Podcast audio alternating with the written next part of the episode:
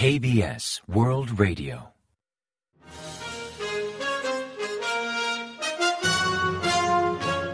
Informativo de KBS World Radio. Bienvenidos un día más al informativo de KBS World Radio. Les habla Javier Castañeda y tras el saludo les avanzamos los principales titulares del día 18 de enero. Jun intenta captar inversiones en Davos. El gobierno anticipa cambios sobre el uso de mascarilla en interiores. Inteligencia registra KCTU por presunta conexión con espías norcoreanos. La Fiscalía interroga al expresidente de SBW.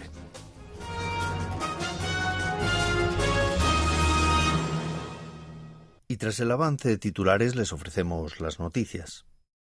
El presidente Yoon Suk-yeol intervendrá en la reunión anual del Foro Económico Mundial, más conocido como Foro de Davos, donde se centrará en promover su diplomacia económica tras su visita a Emiratos Árabes Unidos.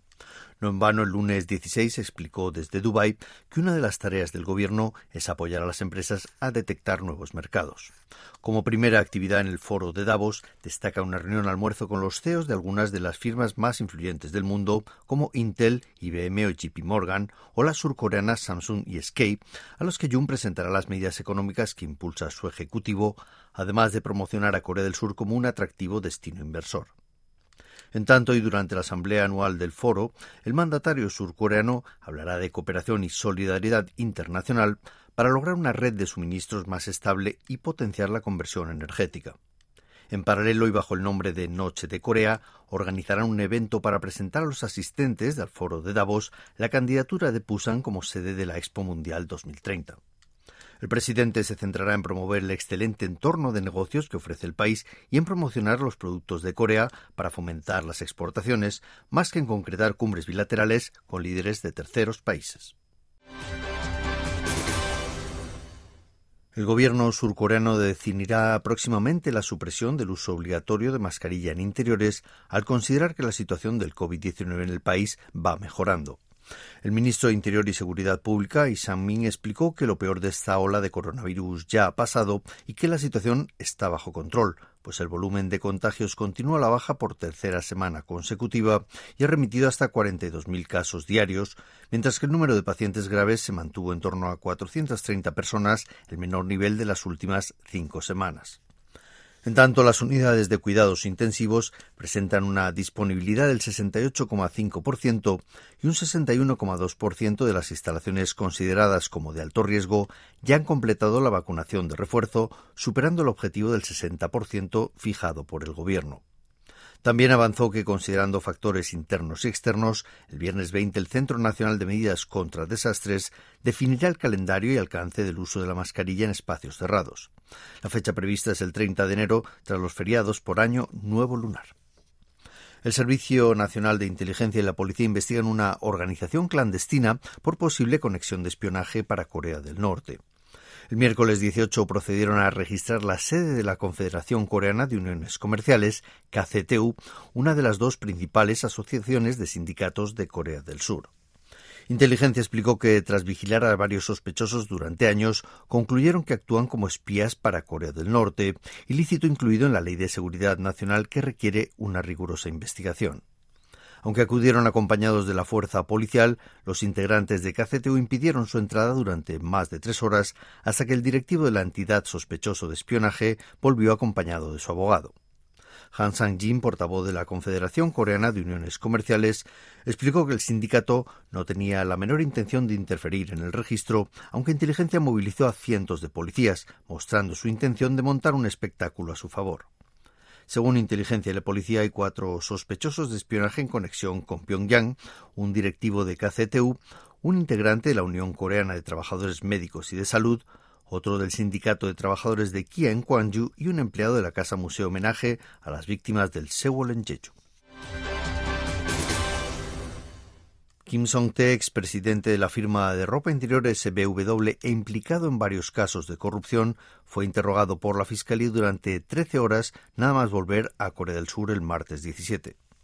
El empresario fue arrestado en Tailandia ocho meses después de darse a la fuga tras ser detenido por agentes de la oficina del fiscal general en Corea del Sur.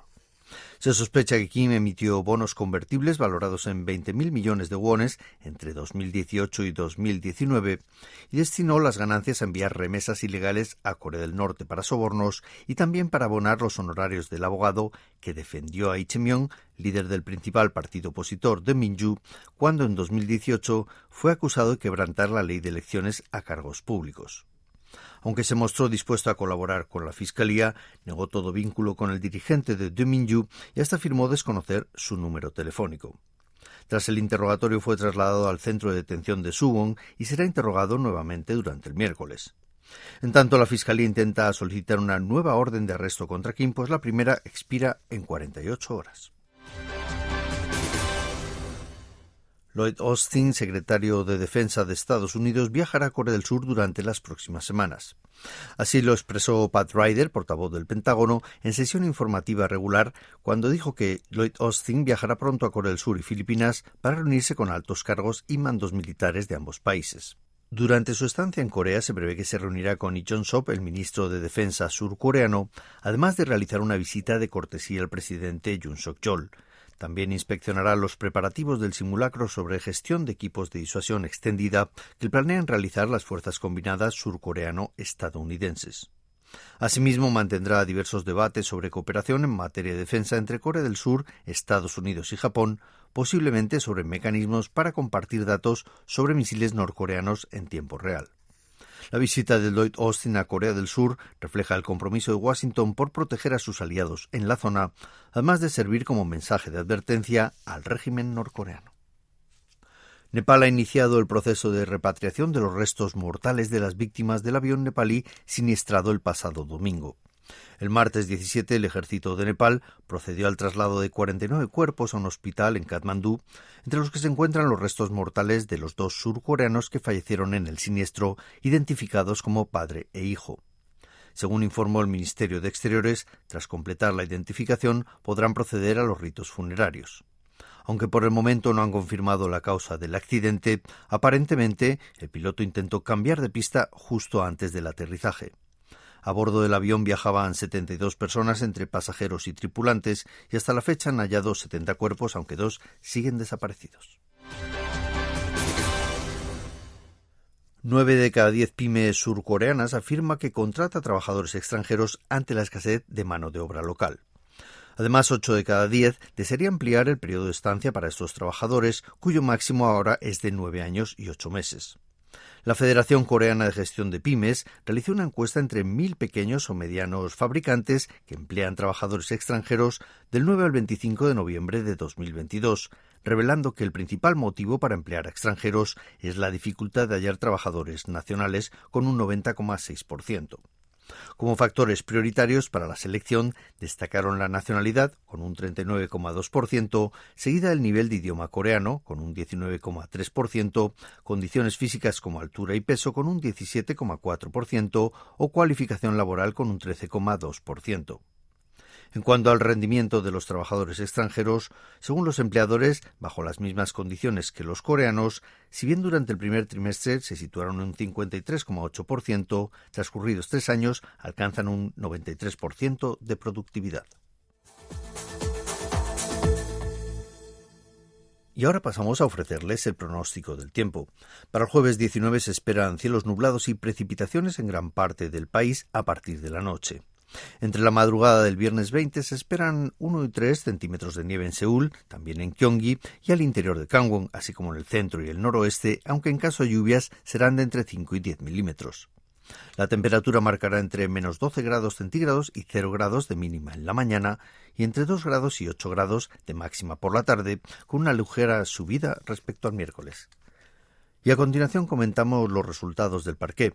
El Kospi, el índice general de la bolsa surcoreana, perdió un 0,47% el miércoles 18 respecto al día anterior, hasta cerrar la jornada en 2.368,32 puntos. En tanto, el Kosdaq, el parque automatizado, repuntó tras el descenso del lunes hasta ganar un 0,29% y culminar en 711,75 unidades. Y en el mercado de divisas, la moneda surcoreana se apreció frente a la estadounidense, que tras perder 1,3 unidades llegó a cotizar a 1.237,4 wones por dólar al cierre de operaciones.